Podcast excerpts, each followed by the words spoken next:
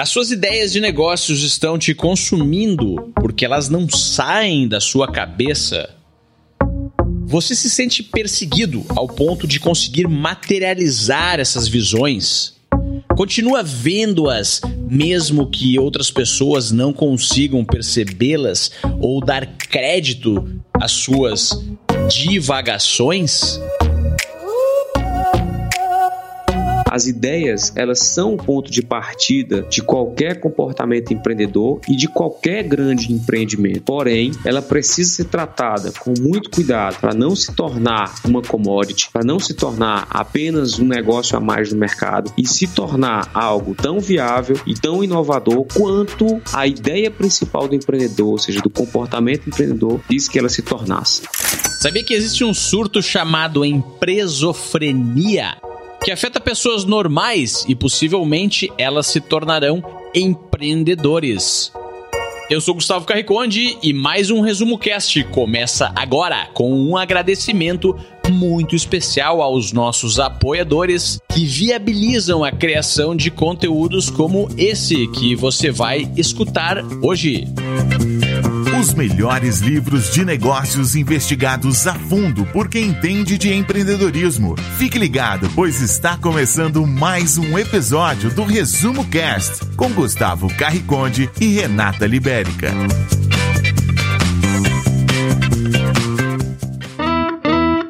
O livro Choque foi publicado em 2018. O autor é o professor e mentor de startups Marcos Linhares duas vezes vencedor do Prêmio Educação Empreendedora Brasil. O livro relaciona todos os procedimentos das práticas empreendedoras e enquadra todas elas em uma metodologia própria, que vai ajudá-lo a colocar seu plano em ação, levando em conta seis variáveis.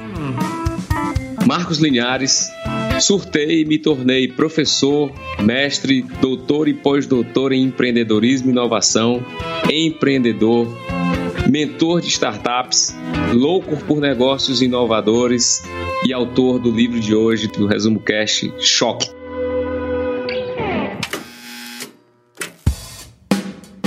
O que é empresofenia?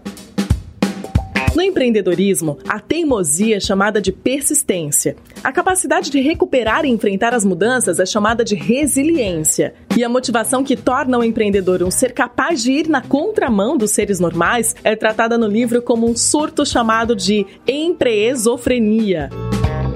O importante para a educação empreendedora não é executar uma receita pronta, e sim algo que faça o empreendedor entender os insights que o diferenciam dos demais. Esse comportamento de percepção diferenciada das oportunidades de mercado é a empresofrenia. Uma motivação, uma postura anormal diante de tantas regras e de tantos estereótipos. A empresofrenia ela é uma, uma palavra que eu criei, né? É um neologismo para tentar fazer uma ligação entre o que eu chamo de surto empreendedor com o método, que é um tratamento para o surto empreendedor, que é o tratamento de choque. A empresofrenia, para mim, ela vem resumir um comportamento muito comum nos empreendedores, que é a paixão pela ideia. Então, na grande maioria das vezes, essa paixão pela ideia é o que faz o empreendedor ter um comportamento totalmente diferente dos demais, enxergando coisas que os demais não enxergam. É o que faz com que, na maioria das vezes, ele seja, ele seja chamado de louco, mas também é o que muitas vezes ele faz perder o foco e perder grandes oportunidades paixão pela ideia faz com que ele tenha, na maioria das vezes, muita paixão pela solução e pouca percepção do problema de quem ele vai resolver, é, que seja o consumidor, seu cliente, com aquela solução, com aquela ideia que ele vai criar. Só que a gente tem que entender que a ideia ela é uh, uma commodity, né? Ela é apenas o ponto de partida para que se criem validações, testes para poder comprovar realmente o quanto ela é viável e se ela realmente resolve o problema de alguém. Sua ideia não vale nada. As ideias não valem nada porque todos podem ter ideias. Simples assim. Todos nós temos basicamente os mesmos problemas com o tempo, transporte, delivery, seguro, saúde, hospedagem, comunicação, na busca de comodidade, na busca de qualidade ou serviços melhores. Dessa forma, fica fácil imaginar soluções para quaisquer problemas. Apesar das grandes startups terem nascido de ideias para resolver problemas, elas só passaram a valer alguma coisa depois que deixaram de ser uma ideia. Sua ideia só terá valor quando for colocada em prática. A ideia sozinha é apenas um componente mental. A relação entre a execução de uma ideia e o empreendedorismo depende da habilidade que o indivíduo tem de relacionar problemas e soluções. A ideia, quando executada, é responsável também por desenvolver tendências no comportamento social. Por meio dela, os empreendedores forçam os grupos sociais a conhecer novos comportamentos de consumo ou a criar novas tendências. O empreendedor é aquele indivíduo que, diante das necessidades ou oportunidades, é capaz de transformar informações em ideias e torná-la realidade a partir da análise de cenários, possibilitando a criação de tendências na sociedade em que está inserido de 2015 para cá, somando todos os programas de aceleração que eu participo, ah, já foram mais de 250 ideias passaram por minhas mentorias e a grande maioria das vezes o empreendedor ele comete o erro de se apaixonar pela ideia dele e muitas vezes investir na criação da solução, no investimento da tecnologia, gerando um, uma perda de recursos, de oportunidade, de dinheiro e na grande maioria das vezes ele não ele não entrega aquilo para o consumidor, porque o consumidor não quer, porque não é a dor que ele, que ele, quer, resolver, que ele quer resolver. Ah, ideias desde novos aplicativos para mobilidade, ideias é, para serviços na área de saúde, ideias para empresas, né, como por exemplo startups na área de, de automação industrial. Na grande maioria das vezes, a, o empreendedor tem a ideia, mas nunca teve contato com o público da mobilidade, com o público da área de saúde, com o público da, da indústria que ele quer que ele quer ter como cliente e na grande maioria das vezes cria coisas que, que não vão para o mercado ou quando vão para o mercado não, não são usadas, não são aceitas e aí acontece o que eu chamo de empresofrenia, né? Ah, ele surtou, ele teve uma ideia falando mais forte do que a execução. Empreendedores que na maioria das vezes não, não procuram conhecer as realidades de mercado e querem entrar no mundo das startups. Alguns acham que até é moda, né? Ah, startup, eu vou fazer um aplicativo e tudo. E entram nas ondas. Então, o que são ondas? Você observa, se você observar de cinco anos para cá, grandes ondas de startups começaram a aparecer na área de mobilidade, na área de pedidos de, de comida, é, na área de, de, de delivery, uh, na área de eventos. Então, na grande maioria das vezes, esse empreendedor, o primeiro ponto que eu considero interessante para perceber é que tente resolver problemas que não estão sendo resolvidos por startups que estão na onda reduza sua ideia a uma hipótese, tá? A grande maioria das ideias, elas, elas partem da percepção que o empreendedor tem de algum negócio que está dando certo e na grande maioria das vezes ele quer apenas copiar, não descobre novos problemas. A gente tem percebido isso, inclusive em conversas com, com amigos de aceleradoras, né, com, com mentores em aceleradoras, é que cada vez mais nos editais de seleção aparecem ideias muito semelhantes o tempo todo. Podemos chegar ao ponto de ter uma grande quantidade de startups startups querendo resolver o mesmo problema e muitos problemas sem startups para resolver, tá? por conta dessa questão das ondas.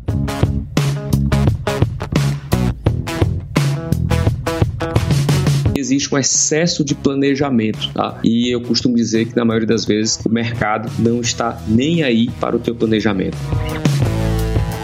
quem entra no mundo das startups acha que startup só é tecnologia. Startup é uma empresa como outro qualquer e o empreendedor tem que ter o pensamento no negócio. A tecnologia é um grande artifício, é um grande instrumento para que você possa trazer inovação e, sobretudo, escala aquilo que vai te dar exatamente o, o perfil de uma startup, né? Um negócio inovador, com um modelo de negócio inovador, porém com a base tecnológica suficiente para gerar escala gerar repetitividade. Então, um erro que a grande maioria de alguns empreendedores que estão entrando nesse mundo de negócios inovadores cometem. Achar que a ideia de startup é uma ideia de uma nova tecnologia. E não, startup é um negócio, tem que gerar negócio.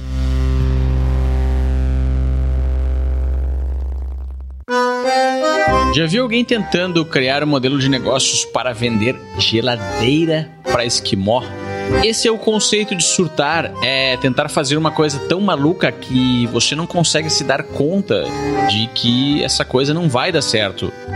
Mas ao mesmo tempo, os grandes negócios, no começo, parecem todos negócios malucos e todo mundo acha que não vão funcionar.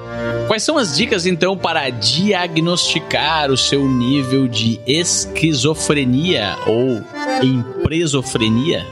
Ótimo. Bom, uh, eu acho que esses passos, os principais passos é começar pelo, pelo entendimento do mercado. Uma última pesquisa da Seb Insights colocou que 42% das startups não conseguem ter sucesso porque não conseguem resolver a necessidade que o mercado procura. Tá? Então, quando existe a percepção de que o empreendedor ele tem que investir de cara ou, ou ele vai se apaixonar pela solução, ele corre esse risco de perder o time no mercado. As tecnologias, elas estão aí. Tá? A, a internet, a cloud computing, a inteligência artificial, a IoT, blockchain, big data, a internet que serve para a mobile, a internet para a web. Então, mas tem coisas que eu costumo dizer para alguns empreendedores que antes deles criarem e investirem em tecnologia, tem coisas que na grande maioria, na grande maioria das vezes o WhatsApp vai resolver. Tá? Ou seja, validações, percepção de mercado. Então, a, não se perde tempo, nem recurso, nem oportunidade simplesmente investir em tecnologia sem antes validar o mercado.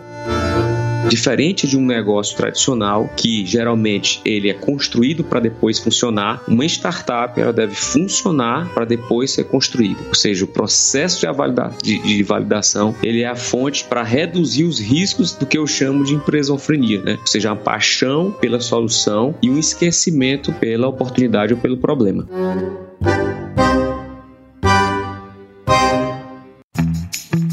Empreender por necessidade ou por oportunidade? O autor traz no livro um gráfico que apresenta quatro quadrantes relacionados à prática do empreendedorismo por necessidade e por oportunidade. Vamos ver cada um deles. Quadrante número 1: um, comodismo. Aqui o indivíduo tem baixa necessidade de empreender e baixa oportunidade. É a chamada zona de conforto que pode atrofiar a capacidade produtiva das pessoas. Quadrante número 2: Empreendedorismo por ocasião. O perfil que se encaixa nesse quadrante é aquela pessoa que possui pouca ou mesmo nenhuma necessidade de empreender devido à sua boa situação financeira, porém demonstra ambições a ponto de estabelecer uma constante percepção de tudo aquilo que a rodeia, podendo enxergar potenciais oportunidades de criar um negócio. Geralmente é um perfil que tende a ser ousado e sem medo do fracasso ao começar o um empreendimento, já que a situação financeira é estável. A desvantagem vantagem que esse tipo de empreendedor pode se tornar descompromissado com o negócio, já que ele possui outras fontes de recursos financeiros. Quadrante número 3: depressão ou persistência. O perfil que se encaixa nesse quadrante é aquele indivíduo que tem alta necessidade de empreender, porém poucas oportunidades aparecem para ele. A linha entre fracasso e sucesso é muito tênue nesse perfil. Nessa relação, o sujeito envolvido não tem percepção das oportunidades ao redor e, para satisfazer suas necessidades, muitas vezes acaba investindo todos os seus recursos em uma ideia. Se o seu negócio não der certo rapidamente, geralmente ele vai acabar na lona, se sentindo derrotado e fracassado. Quadrante número 4: Empreendedorismo de alta performance. Essa é a melhor condição para empreender. À medida que o mercado propõe oportunidades e o sujeito se vê motivado por conta de suas necessidades, a possibilidade de sucesso é proporcional ao envolvimento dele com a sua ideia. Ou seja, só depende dele potencializar o melhor modo de utilizar seus recursos disponíveis para que o negócio dê certo no mercado. Você está escutando o melhor podcast de resumo de livros do Brasil. Choque, que é o título do livro, é uma sigla. Com seis letras, seis estágios, seis passos, e que juntos formam uma metodologia, um plano, uma estratégia para que os empreendedores consigam trazer para o mundo real aquilo que existe apenas em suas mentes tratamento de choque, ele foi criado em 2006. Quando eu criei, eu criei para aplicar em consultorias, quando eu fazia consultorias. Eu precisava de um roteiro para nortear a consultoria. Comecei a levar aquilo para dentro de sala de aula e trabalhar com meus alunos em projetos acadêmicos, ou seja, nas aulas de empreendedorismo, cada, cada turma é, resultava em algumas ideias de negócios validadas e modeladas. Tá? Ah, e todo esse processo culminou num grande evento onde se utilizava essa metodologia e essa metodologia foi reconhecida pela Endeavor em 2010 como a melhor técnica de ensino de empreendedorismo do país. De lá para cá, uh, eu criei primeiro uma versão online do, do, método e depois nós firmamos a parceria com a editora Saraiva Bem Virar para poder lançarmos essa versão física. O choque hoje ele é utilizado é, dentro de uma rede de acadêmica, ou seja, por conta do meu pós-doutorado, o, o método choque foi levado para uma incubadora chamada Núcleo Avançado de Educação Empreendedora, que também deu origem a uma aceleradora. Ele é,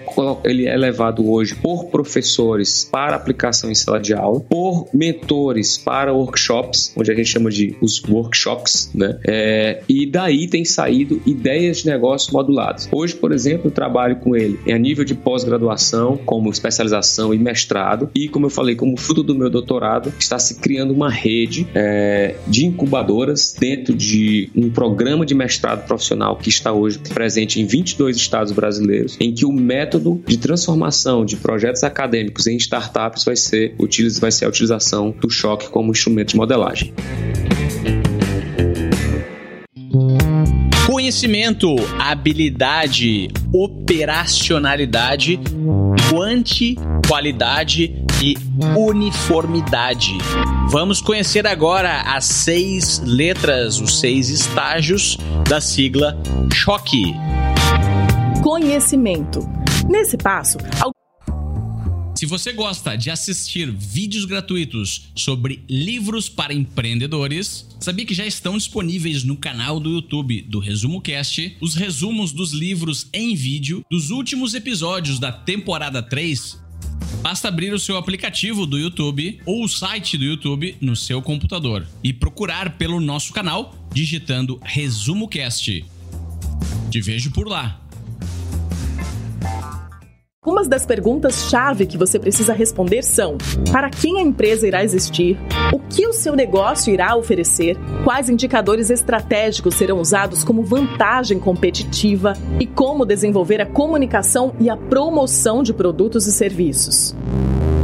Conhecimento sobre o tamanho do mercado, produto, serviço, uh, oportunidades que o mercado traz, parcerias. Então, o primeiro ponto é esse. Até porque o principal problema que eu tenho tentado resolver com as startups ao longo dos últimos anos é uma adequação à ideia e ao modelo de negócio para aquilo que o mercado quer. Então, é preciso o conhecimento. Então, o C, o conhecimento trata de mercado. E essas pesquisas de mercado podem ser com conversas com potenciais clientes, busca de, de informações na internet, dados primários, dados secundários, enfim. Habilidade. Algumas das perguntas-chave que você precisa responder nesse passo são: que habilidades deverão ser desenvolvidas para montar uma equipe? Que habilidades deverão ser desenvolvidas para o gerenciamento de informações? Que habilidades deverão ser desenvolvidas para criar uma visão estratégica para o negócio? Que habilidades deverão ser desenvolvidas para analisar e conviver com os concorrentes? Bom, o H é o H de habilidade. Uh, ao longo dos anos, como professor de empreendedorismo, eu percebi que, infelizmente, a nossa academia ela não traz nenhum tipo ou poucos tipos de atividades de criação de habilidades, o desenvolvimento de habilidades. E o empreendedorismo ele é prático, mas eu, como educador é, de empreendedorismo, não conseguia perceber como a academia poderia formar esses empreendedores com habilidades. Então, por exemplo, nós não temos, dificilmente temos é, durante o período acadêmico é, técnicas de negociação, técnicas de produtividade, habilidades, é, habilidades paralelas ao academicismo, ou seja, coisa que na grande maioria das vezes o empreendedor ele só vai encontrar quando ele entra no mercado e ele começa a sofrer porque ele não desenvolveu essas habilidades. Então, a, essa habilidade também, dentro do H de habilidade, eu também trago questionamentos e provocações sobre a possibilidade de criação de equipe. Então, lá no C, eu conheci o mercado e aí na habilidade eu começo a questionar que habilidades eu vou precisar desenvolver para suprir o que eu pesquisei no C de conhecimento. E uma das coisas que a gente fala na habilidade é a formação da equipe, porque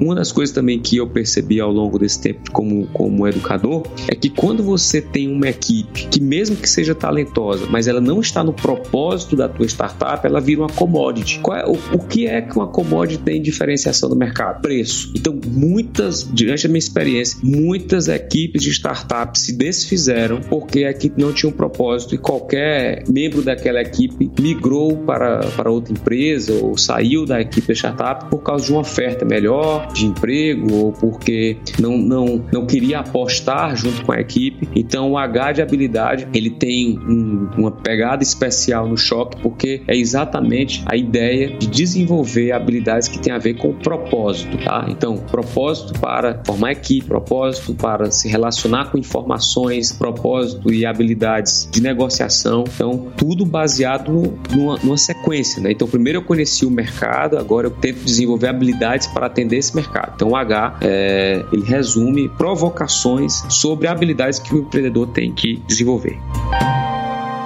Operacionalidade.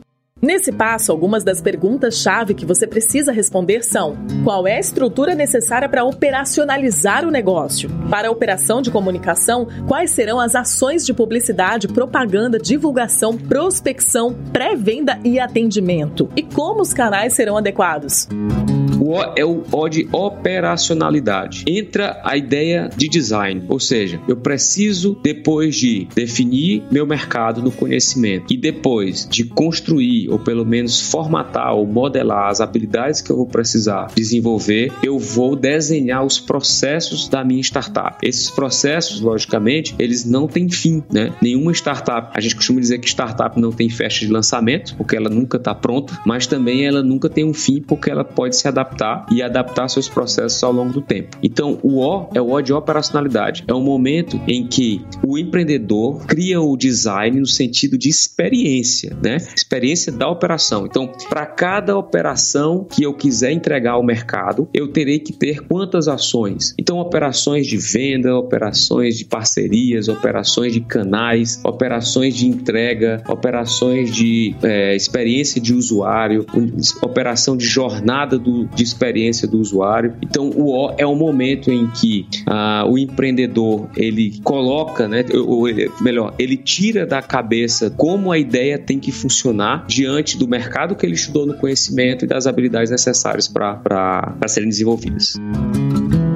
Uh, vamos supor uma startup de mobilidade urbana. Um exemplo, é, o processo, o design de experiência de usuário de um, uma startup de mobilidade urbana. Então, primeiro ponto, o que, que o mercado quer sobre uma startup de mobilidade urbana no sentido, vamos supor, de transporte de passageiros. Então, ele quer uma experiência para ser encontrada, ele quer uma experiência de solicitação do veículo, ele quer uma experiência rápida de pagamento. Então, o mercado quer isso, o empreendedor criou habilidades para isso e o processo dele tem que ser condizente com, com essa, essa necessidade de experiência. Eu vou um exemplo que eu costumo dar. Quando você abre um Uber, o aplicativo do Uber, o Uber te faz apenas uma pergunta: para onde? Então, o processo para chegar a essa pergunta, ele teve que ser muito bem desenhado nos bastidores do aplicativo, nos bastidores do processo da empresa em si como, como funcionamento, para que o usuário lá na ponta basta basta resolver uma pergunta que ele resolve todo o problema. Então, quando eu falo da operação, é que uma startup ela tem que entregar na ponta uma experiência mínima e fácil e intuitiva para o usuário, nem que para isso a operação nos bastidores tem que ser gigante. E quando eu falo gigante, não é no sentido de é, muitos gastos de operação, é no sentido de criar mecanismos para que o usuário não, não precisa saber como funciona. Quando você vai comprar uma passagem aérea por alguma dessas startups, startups que a gente conhece, imagine se você fosse fazer isso através de uma agência. O processo de você dizer o seguinte: ah, eu vou viajar para Salvador no carnaval, vou ligar para uma agência e pedir uma relação de todos os voos, de todos os horários, de todos os valores. O processo de uma agência de publicidade, desculpa, de viagem, para fazer isso offline, ela demoraria talvez semanas para te entregar isso. Um aplicativo, uma startup, ela tem um processo tecnológico muito bem feito, muito bem desenhado para que que quando você colocar a data da viagem para Salvador no carnaval do ano que vem, ele te traga a resposta. Então a operação é exatamente isso. É tudo aquilo que você vai precisar é, desenhar na operação, criar na operação para que no fim a experiência seja a mais intuitiva, a mais simples, a mais rápida, de melhor entrega para o teu usuário. Então a operação, inclusive dentro do choque, é, se olharmos o canvas do choque, você vai observar no livro que a operação está no centro. O conhecimento entrega para a operação, a habilidade entrega para a operação, a quanti-qualidade entrega para a operação e a uniformidade entrega para a operação. E a operação, por sua vez, entrega para a efetividade. Esse é o formato do canvas do choque, ou seja, tudo aquilo que eu absorvo na minha análise de mercado ou da minha ideia, eu aplico na operação para gerar a melhor experiência possível.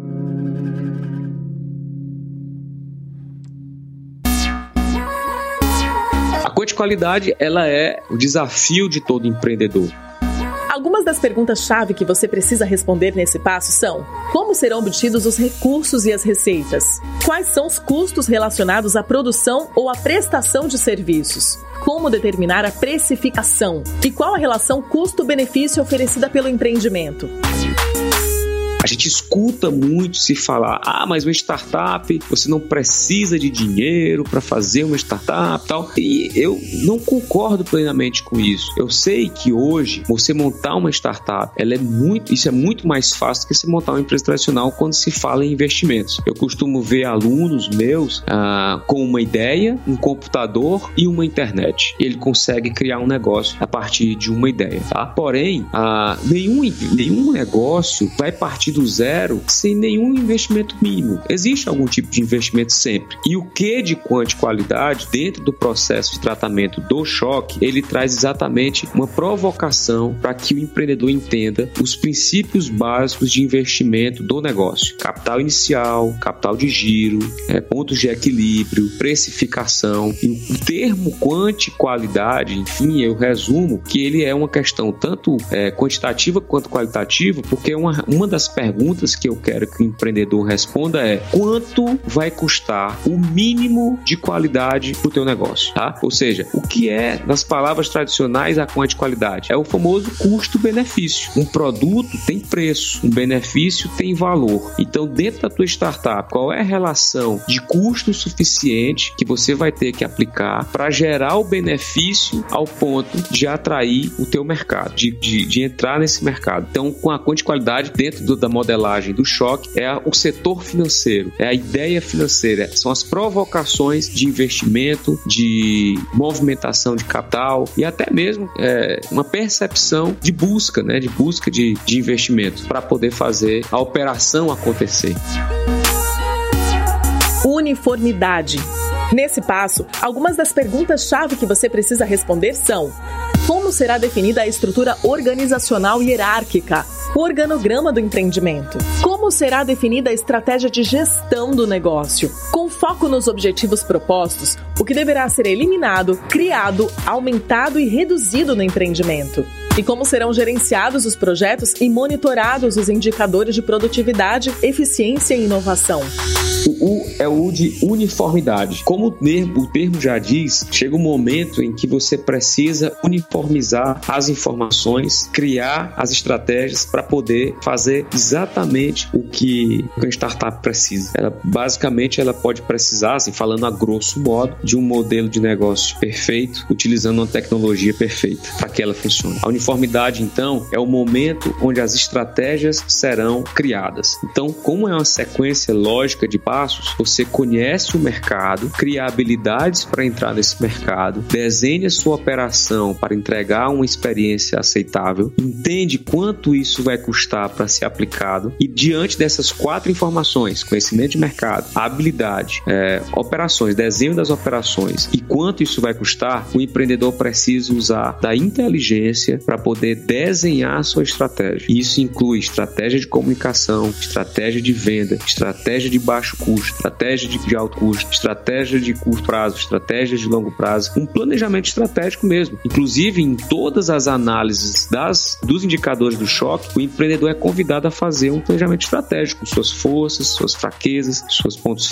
é, é, seus pontos, suas oportunidades, suas ameaças e as ações que ele vai planejar. Então, a uniformidade é um momento onde você, vamos dizer assim, vai encapsular as estratégias para, no fim, levar ao mercado. Efetividade. Algumas das perguntas-chave que você precisa responder nesse passo são: que estrutura será criada para a estratégia de gestão do relacionamento com os clientes? O que seu negócio vai comunicar ao cliente para que ele reconheça sua empresa como exemplo de excelência naquele valor? Por quais motivos o seu público irá procurar sua empresa e seus respectivos produtos ou serviços? E quais estratégias deverão ser criadas para efetivar a manutenção de clientes?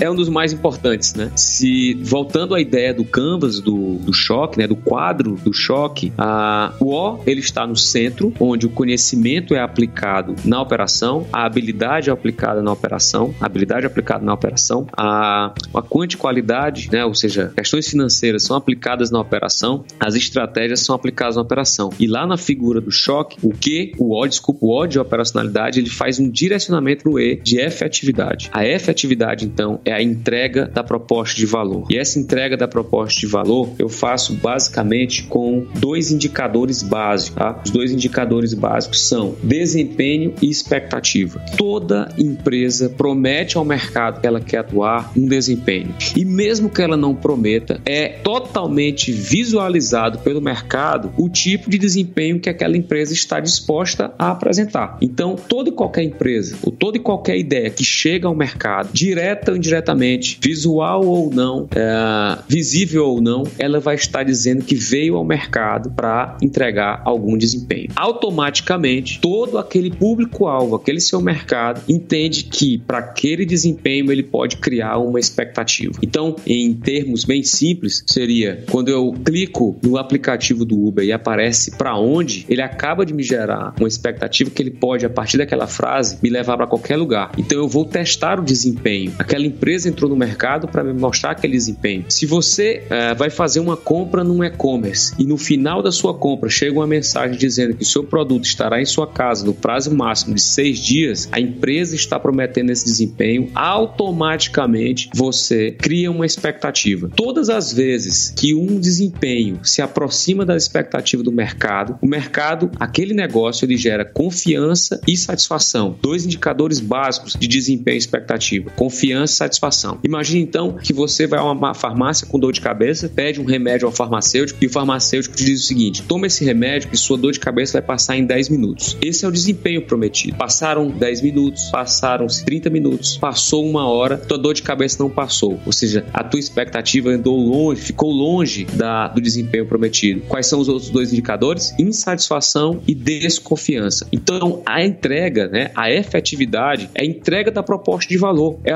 e a proposta de valor é o motivo pelo qual as pessoas consomem determinado produto ou determinado serviço ou utilizam determinadas startups ou determinadas empresas tradicionais. É essa efetividade que vai dizer o principal motivo pelo qual você vai consumir ali. Se você não tem satisfação e confiança, isso quer dizer que para você o desempenho daquela empresa não satisfaz suas expectativas. Então, a efetividade, ela chega a ser então um resumo dos outros cinco elementos na percepção percepção do mercado, ou seja, na entrega da proposta de valor. O quanto efetivo é teu negócio, demonstrando desempenho de acordo com as expectativas, gerando satisfação e confiança, ou o contrário, insatisfação e desconfiança, que é o que sinaliza que tua efetividade não está de acordo com o mercado. E aí talvez seja hora de fazer um tratamento completo de novo, né? Entender novamente, conhecer o mercado, criar novas habilidades, novas operações, novos tipos de investimentos, novas estratégias para tentar gerar um novo tipo de efetividade. O choque, portanto, ele não, não tem um, um momento de acabar, ele é cíclico, tá? Assim como toda empresa, assim como toda startup. Por isso que eu defendo que nós empreendedores temos que sabotar as certezas. Então, tratamento de choque chega para ajudar o empreendedor a sabotar as certezas, ou seja, se manter sempre num ciclo de melhoria constante.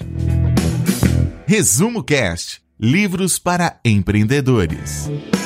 Quando o assunto é empreendedorismo, torna-se indispensável a discussão sobre a inovação. A inovação pode ser percebida como uma ação que provém da intenção de quebrar um paradigma para satisfazer novas necessidades.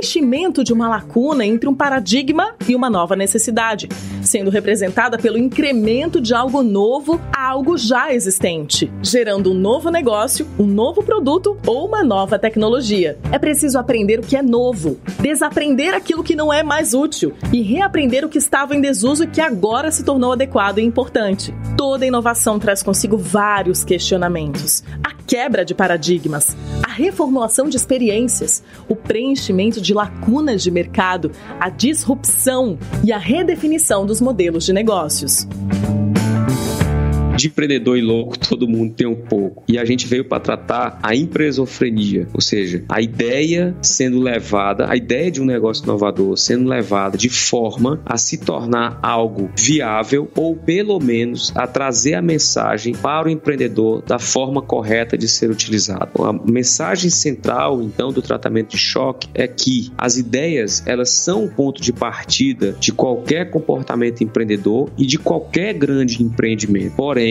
ela precisa ser tratada com muito cuidado para não se tornar uma commodity, para não se tornar apenas um negócio a mais no mercado e se tornar algo tão viável e tão inovador quanto a ideia principal do empreendedor, ou seja, do comportamento empreendedor, quis que ela seja, quis que ela se tornasse. Então, essa é a mensagem inicial do choque: é que todo mundo pode empreender, porque todo mundo tem ideia, mas é preciso então tratá-las de forma consciente para que sejam viáveis.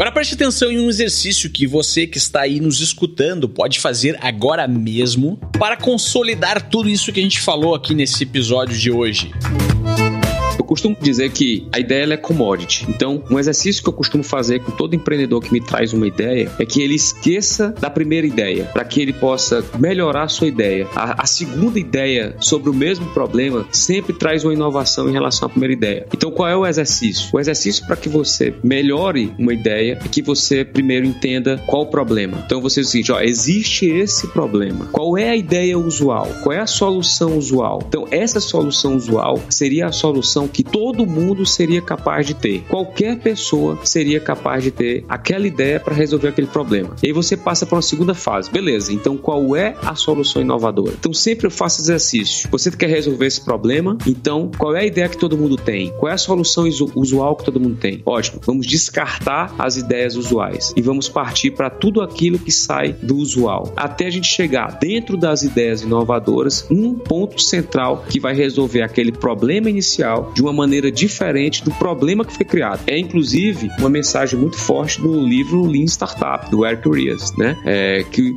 quando você tenta resolver um problema com o mesmo tipo de pensamento que o criou, você está continuando criando problemas.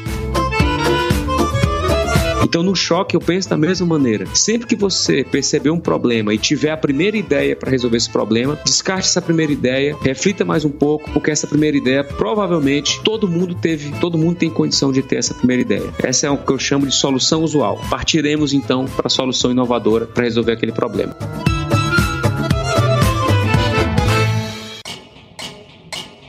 Costumo dizer que um curioso lê o livro em quatro dias. Um empreendedor modela a ideia dele com um choque em quatro semanas. E um professor, ele ministra uma disciplina de empreendedorismo no semestre letivo de quatro meses. Então é a regra dos quatro do choque. Quatro dias para ler, quatro semanas para modelar a sua ideia e quatro meses para um professor aplicar isso para os seus alunos. Mercado não oferece nenhum tipo de constância, nem céu de brigadeiro. O perfil dos consumidores muda tanto quanto mudam suas necessidades e desejos. Os produtos de ontem não satisfazem mais os desejos de hoje. Ou seja, as variações de mercado e o comportamento do consumidor são cruéis. Porém, para um empreendedor se proteger desses riscos, é necessário que ele tenha uma boa mistura de comportamento inovador, ideias consistentes e viáveis, conhecimento de técnicas de gestão, de pessoas, de mercado e a percepção de necessidades e oportunidades. Isso é o que define o perfil do empreendedor de alto impacto. O método do tratamento de choque, como o próprio Marcos cita, é inspirado em diversas outras obras Muitas delas já falamos a respeito aqui no Resumo Cast, como Startup, o Manual do Empreendedor, Business Model Generation, que é o livro que deu origem ao Canvas do modelo de negócios, a famosa startup enxuta do Eric Ries e diversos outros. Além da experiência prática dele como autor, professor e empreendedor. A ideia é ter uma sequência de passos, um mapa, uma estratégia para que você não perca o foco no meio do caminho, no meio do calor da execução. Bom, então é um prazer poder participar do Resumo Cast, um prazer poder falar com você, Gustavo, fazer parte dessa iniciativa de educação empreendedora. O Choque é um livro hoje que está espalhado nas principais livrarias do Brasil. Nós fomos lançados pela editora Saraiva no selo Bem Virá. Se você quiser mais informações, você pode acessar o site www.choqueonline.com.br. Lá existem informações sobre o autor, sobre o livro uh, e também link para onde você pode comprar comprar o livro, caso você queira comprar pela internet. Mais uma vez, um grande prazer. A mensagem principal que eu deixo, que eu deixo é: vamos empreender, vamos entender e principalmente compreender com qual velocidade nós somos capazes de empreender de forma planejada e ao mesmo tempo na percepção de que tudo aquilo que a gente faz é buscando sucesso. Porém, o choque permite que se você falhar na tua ideia, a gente cria um mecanismo cíclico para que você possa se reavaliar como empreendedor e como negócio. E eu espero que você tenha gostado do resumo cast de hoje. A nossa intenção é contribuir com essa massa de pessoas, de empreendedores que tentam empreender nesse ambiente tão complexo e desafiador que é o ecossistema brasileiro de inovação e criação de novos negócios. Nós acreditamos aqui no Resumo Cast que a melhor forma de criar grandes negócios, startups, unicórnios, é criando grandes empreendedores.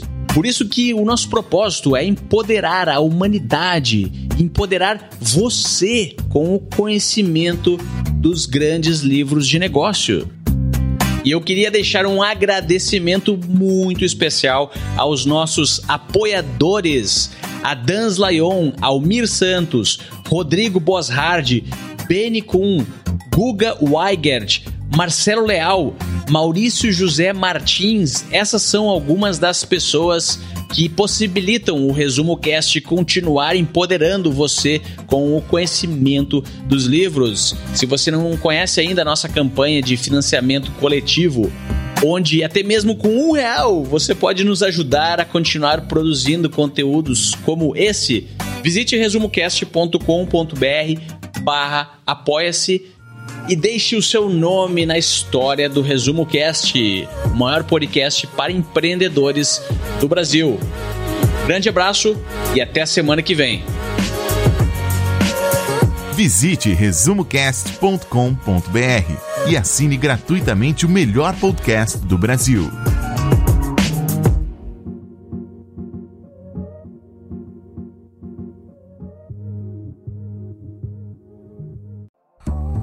Se você gosta de assistir vídeos gratuitos sobre livros para empreendedores, sabia que já estão disponíveis no canal do YouTube do Resumo Cast os resumos dos livros em vídeo dos últimos episódios da temporada 3 Basta abrir o seu aplicativo do YouTube ou o site do YouTube no seu computador e procurar pelo nosso canal digitando Resumo Cast. Te vejo por lá.